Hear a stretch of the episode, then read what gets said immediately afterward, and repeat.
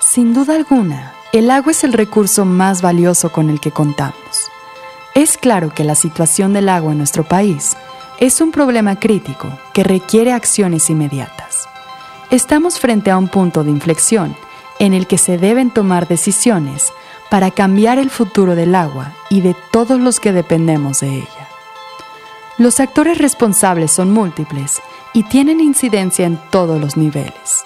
Este es un problema que nos afecta a todos, pero que también es responsabilidad de todos. Y a pesar de encontrarnos ante un panorama sumamente complicado, el reloj sigue corriendo y cada segundo que pasa sin actuar es una oportunidad menos. No solo necesitamos hablar de agua, sino que es hora de que juguemos nuestra parte en las soluciones, tanto como consumidores conscientes, como exigiendo que las cosas tomen otro rumbo. Yo soy María González Delgado y esto es Vigilante. Esto es Vigilante y queremos cambiar las cosas. Somos un medio informativo que busca difundir la verdad en temas relacionados a la crisis ambiental que vivimos en México y el mundo. Queremos alcanzar la lucidez y crear conciencia en todos los niveles. Ya es hora de que nos hagamos responsables. Hoy hablaremos de la crisis de agua en México, parte 2. En múltiples episodios hemos mencionado que el primer paso hacia el cambio es informarnos y buscar construir un criterio que nos permita llegar a la mejor toma de decisiones.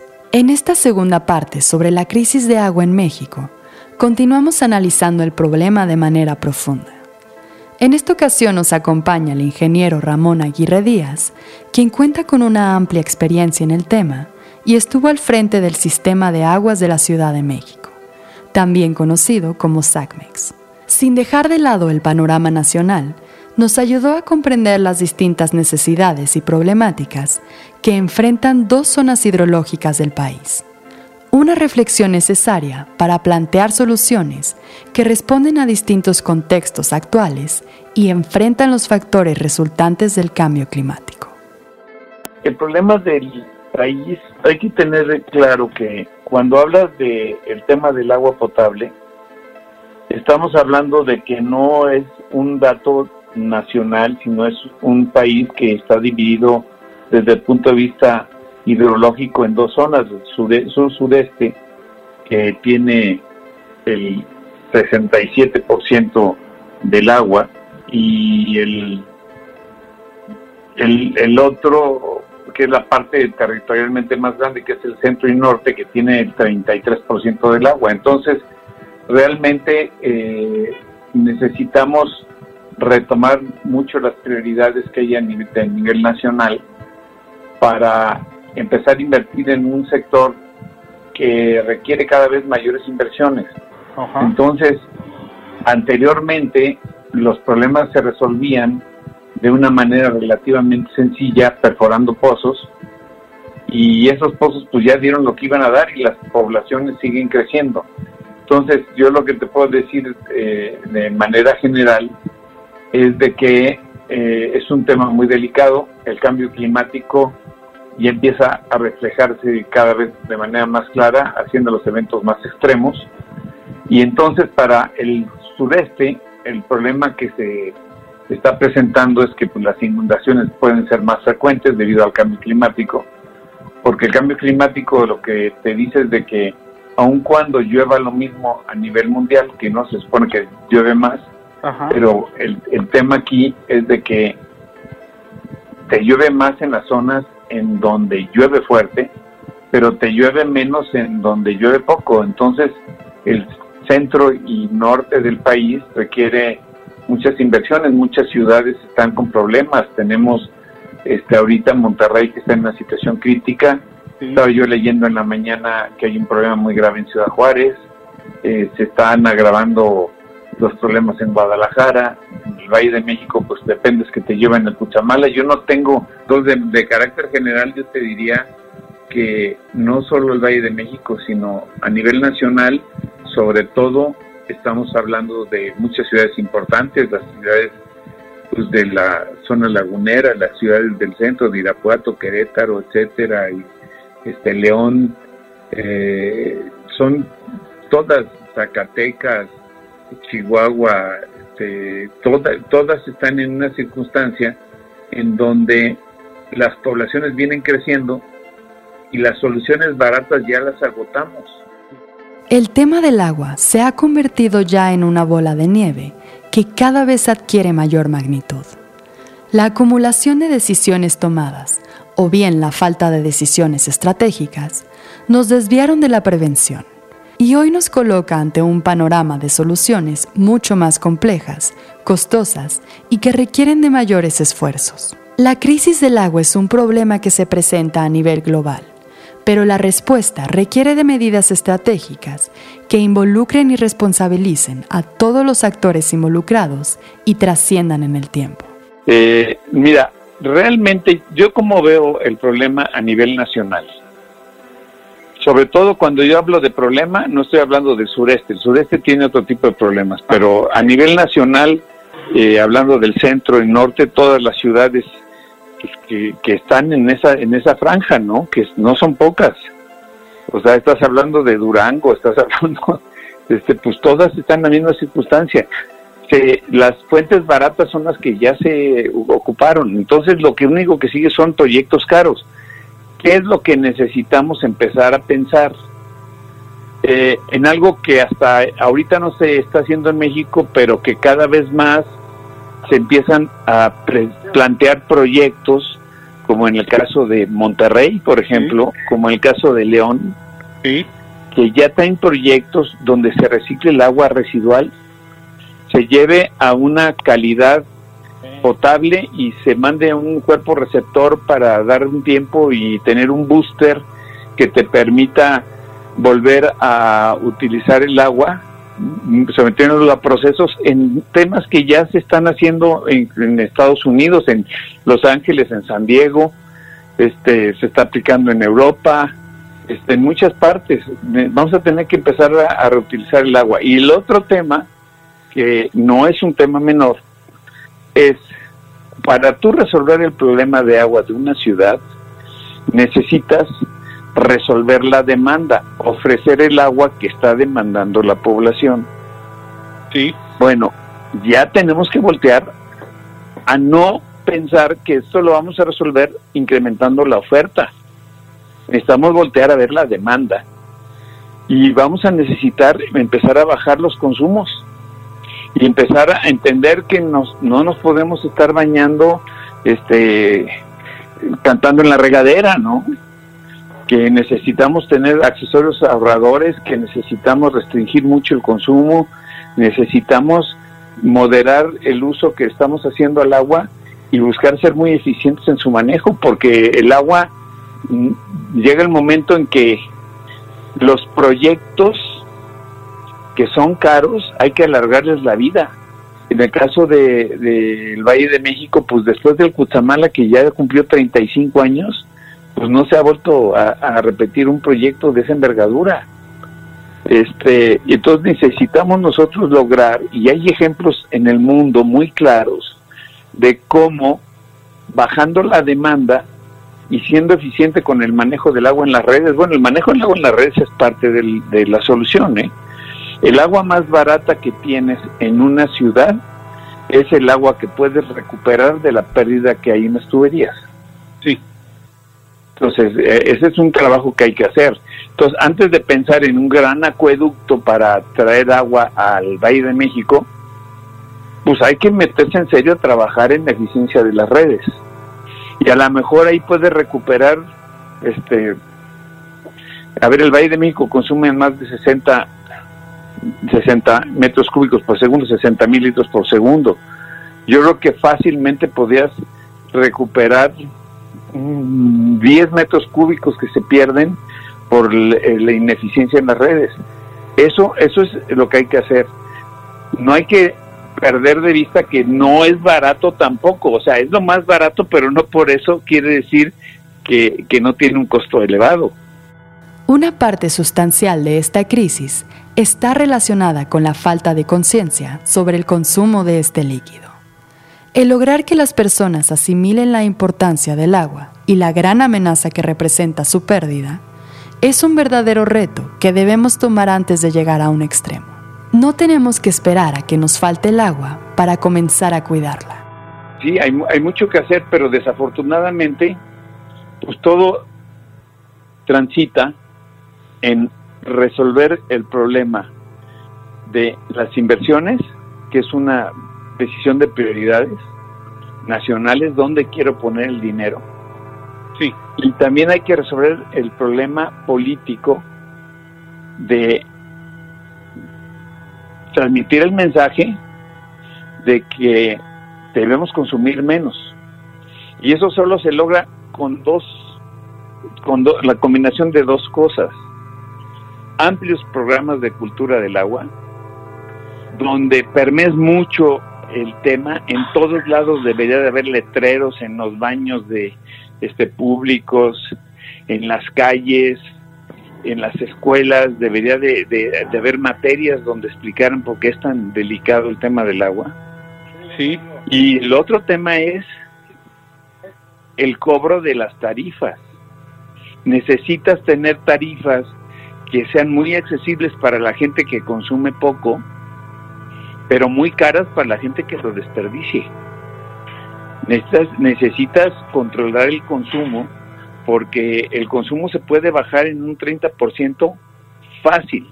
En alguna ocasión me entrevistó a Paola Rojas y yo me atreví a decirle que llevado el, a un extremo puedes resolver tus problemas de agua con 20 litros. Fíjate.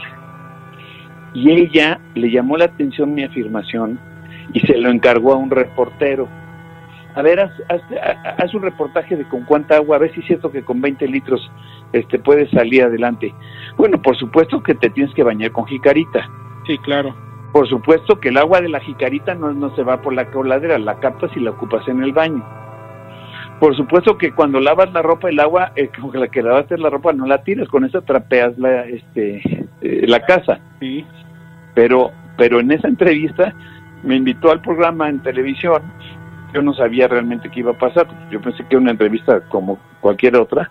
Y de repente sacaron el reportaje. Y en ese reportaje el reportero demostró cómo, llevado a un extremo, con 20 litros tenía. La Ciudad de México está consumiendo seis veces eso en promedio. Entonces tú puedes bajar de... A ver, hay que entender también, Enrique, que una cosa es la dotación y otra es el consumo domiciliario. Sí. La dotación es el agua que requiere una ciudad para poder satisfacer todas sus necesidades, que es el agua para las industrias, el agua para los comercios, para los cines, para los teatros, para los restaurantes, para, las plazas comerciales, para la gente, pero también el agua que se pierde en las tuberías, etcétera. México tiene un, una dotación del orden de unos 300 litros, pero el consumo domiciliario en 130 litros al día. Pues esos 130 litros, con muy poco esfuerzo, podrías disminuirlo a 90. No a 20, ¿eh? O sea, yo te dije, con 20 llevado a un extremo, con 50 si le echas ganas. Bueno, puedes bajarlo de 120 y tantos a 90. Pero fácil. Y si tantito me, me, me, me preguntas, lo puedes bajar a 80, 70. ¿Cómo? Pues cuidando el agua, viendo mucho como cuánto laves a la llave. Necesitas que todo mundo tenga en casa un medidor y tener claro que si rebasas cierto consumo se te va a disparar el, recibo. Pero esa es una decisión política. No sé si me explique. Porque, porque el, el, el, las tarifas deben de, de inhibir el consumo de la población. Como podemos escuchar, la solución no solo es una, y el camino a seguir tiene múltiples vertientes que se interrelacionan. Es por eso que las soluciones se deben plantear de manera estratégica, atendiendo al presente y viendo hacia el futuro. Entonces es una combinación, es que aquí necesitas tomar en serio el problema del agua. Entonces decir, oye, sí requiero más infraestructura, sí requiero reparar las tuberías de las ciudades, que no es barato, pero además necesito ver cómo puedo traer más agua, pero necesito al mismo tiempo voltear a ver el consumo. Y yo si tengo tarifas donde el agua no cuesta, pues la gente no la va a cuidar. Yo puedo perforar ahorita muchos pozos El problema es que le estoy sacando más agua de la que le entra y voy, voy entonces agotando el acuífero. Sí. Eso se le llama sobreexplotación. Nosotros tenemos 115 acuíferos sobreexplotados en el país. Uno de ellos es el Valle de México. Bueno, entonces, ¿qué es lo que te quiero decir? Necesitas invertir en proyectos que sean sustentables. Los baratos ya te los agotaste. Y lo que sigue es ser muy eficientes en el manejo del agua. Primero empezando con las tuberías en, en las calles, pero también con la gente en sus casas. Sí, claro. Si tú no haces una gran revolución de comunicación sumada con tarifas que sancionen el desperdicio, olvídate. Sí. O sea, entonces, ¿qué, te quiero decir con esto? El problema, el problema es un problema muy complejo que implica tomar muchas decisiones, porque, a ver, yo me traigo el agua a Monterrey de Pánuco 2. Sí. Si, si Monterrey no tiene tarifas que sancionen el desperdicio, el Pánuco 2, en vez de que te sirva para de aquí al 2000, te voy a inventar, ¿eh? En vez de que el Pánuco 2 te sirva para el 2040, te lo vas a agotar, agotar en el 2027. Sí, claro. Vas a terminar el acueducto cuando cuando ya se, cuando ya necesitas más agua. Hay que voltear a ver la demanda. O sea, es que, es que eso está clarísimo. No debemos perder de vista la importancia que tiene el agua para la vida y el bienestar de los seres humanos. Como mencionamos en el episodio anterior, este problema se extiende mucho más allá de la disponibilidad de agua, el consumo y la calidad. Se trata de un tema que toca fibras fundamentales de una dura cuestión social y de seguridad. Yo no me puedo cuidar a mí si la, si la, si la policía no, no hace su trabajo, si el gobierno no cumple con el tema de seguridad pública, pues el ciudadano queda desprotegido. Debe de ser una prioridad. Bueno, una segunda prioridad para mí es el tema del agua. Una tercera prioridad, por supuesto, puede ser el transporte, puede ser otro tipo de cosas, eh, que, igual son importantes. Todos los servicios públicos son importantes, pero hay que tener, que tener claro que si no tengo agua, mira, para, para los órganos globalizadores, los que evalúan la situación de los países, el tema del agua es un tema básico, es de desigualdad. no hay mayor desigualdad social que yo tenga agua en mi casa y tú no. Es como si yo pudiera respirar y tú no. Maestro, es que, es que a ver, ¿qué pasa con tu cocina? ¿Qué pasa con tus baños? ¿Qué pasa con tu salud si no tienes condiciones de higiene? Entonces, la mayor desigualdad que se puede dar en una ciudad es que haya gente con agua y gente que no tiene agua. Ahora, a mí me llegaron a entrevistar, por ejemplo, el relator de los derechos humanos de la ONU vino a México y me dijo, oye ingeniero, ¿por qué la gente rica tiene agua y la gente pobre no? Le digo, bueno, pues es que hay una razón muy clara. La gente rica compra en terrenos donde hay servicios públicos y de repente la gente pobre va y se, y se asienta en, un, en, terrenos con, donde no tienen, pues nada más está con cal trazada la, elote, no tienen servicios, al paso del tiempo les dan servicios, pero si tú vives, mira, por ejemplo, el agua entra por el poniente, si tú te vas a vivir esta palapa del otro lado es donde entra el agua, pues, pues ya lo hicimos.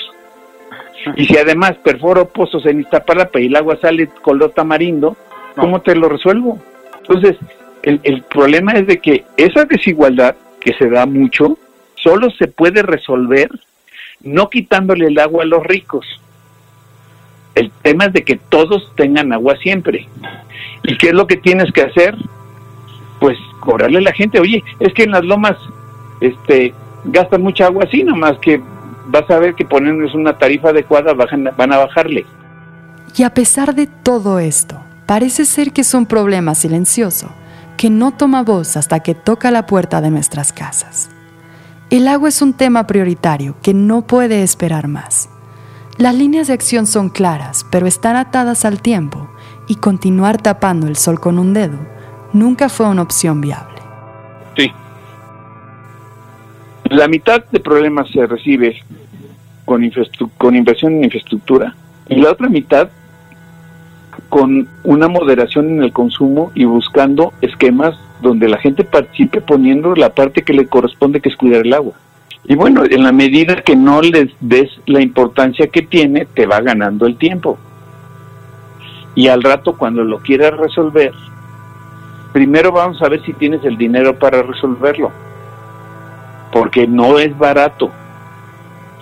Y por otra parte, hay que ver cuánto te tardas en resolver algo que es de uso diario. Yo puedo vivir sin la autopista a Acapulco, me voy por la libre. Oye, que voy a hacer dos horas más. Pues sí, voy a hacer dos horas más, pero llego. Pues si no te hago en mi, hago en mi casa. O sea, hay proyectos que pueden esperar, pero una... A ver, ahorita estaba viendo el problema de Acapulco, por ejemplo. este, empezaron a tener muchos problemas de mantenimiento, de operación, de no sé qué tanto. Bueno, pues tuvieron que invertir en, equipar el, la planta de papagayo que no tenía, de 11 bombas, nada más tenía dos funcionando. Bueno, pues es una prioridad. Eso es más importante que resolver un bache de la calle. Pero el bache, si lo tapas, sí se ve. Entonces las inversiones en, en agua, a pesar de que son prioritarias, no lucen. Necesitamos retomar las prioridades y tener claro que nos puede ganar el tiempo. El tema está delicado, ¿eh? Ahorita el, 77% del país está en sequía, en algún grado de sequía, y dentro de ese 77%, yo casi te puedo asegurar que el centro y norte está al 100%, está en sequía. Y por si fuera poco, el motor de este reloj camina a marchas apresuradas por el fenómeno del cambio climático. Pues ve, ve, o sea, ahorita está haciendo unos calores que no hacía antes. Es el cambio climático. Digo, desafortunadamente es una realidad. Mira, en alguna ocasión entrevisté para un libro que hicimos a Carlos Gay. Carlos Gay es el especialista en cambio climático en el Instituto de Ingeniería de la UNAM. Te voy a decir lo que me dijo. Ingeniero, le voy a resumir el problema del cambio climático en qué consiste. Ya te lo dije hace rato. Donde llueve mucho va a llover más fuerte. Y donde llueve poco va a llover menos. Eso es el cambio climático. Porque si fuera al revés, si donde llueve poco va a llover más y donde llueve mucho va a llover menos, pues estaría de poca madre, ¿no? Sí, pero, pero el problema es que te, te, te, vuelve más extremo el problema. Entonces, seríamos ilusos si pensamos que no vamos a tener sequías recurrentes a partir de cada vez más frecuentes a partir del fenómeno del cambio climático. Y al final de cuentas, la realidad es una y es innegable realmente no estás haciendo una nota sobre el problema real que hay en el país, que es el centro y, el norte están en una condición muy delicada que se agrava con el cambio climático y que las soluciones que se aplicaron, te lo dije también, implicaron ahorita tener 115 acuíferos sobreexplotados. Todas las ciudades importantes de México tienen su acuífero sobreexplotado. Y eso quiere decir que estás comprometiendo el abastecimiento de las siguientes generaciones. Necesitamos una respuesta integral que comience a llevarse a cabo cuanto antes. Hay muchas personas que ya padecen este problema, pero la magnitud que puede proyectarse es relevante. No podemos continuar ignorando una crisis que nos coloque en una situación sumamente vulnerable. Y aunque ya estamos más cercanos a un extremo, no esperemos a llegar a él para hacer algo al respecto.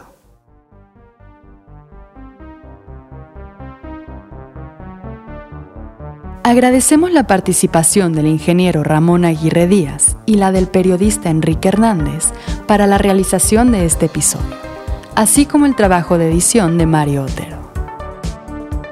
Escucha nuestro podcast todos los miércoles en Spotify, Apple Podcast o tu plataforma favorita y encuéntranos en nuestras redes sociales como vigilante-bio.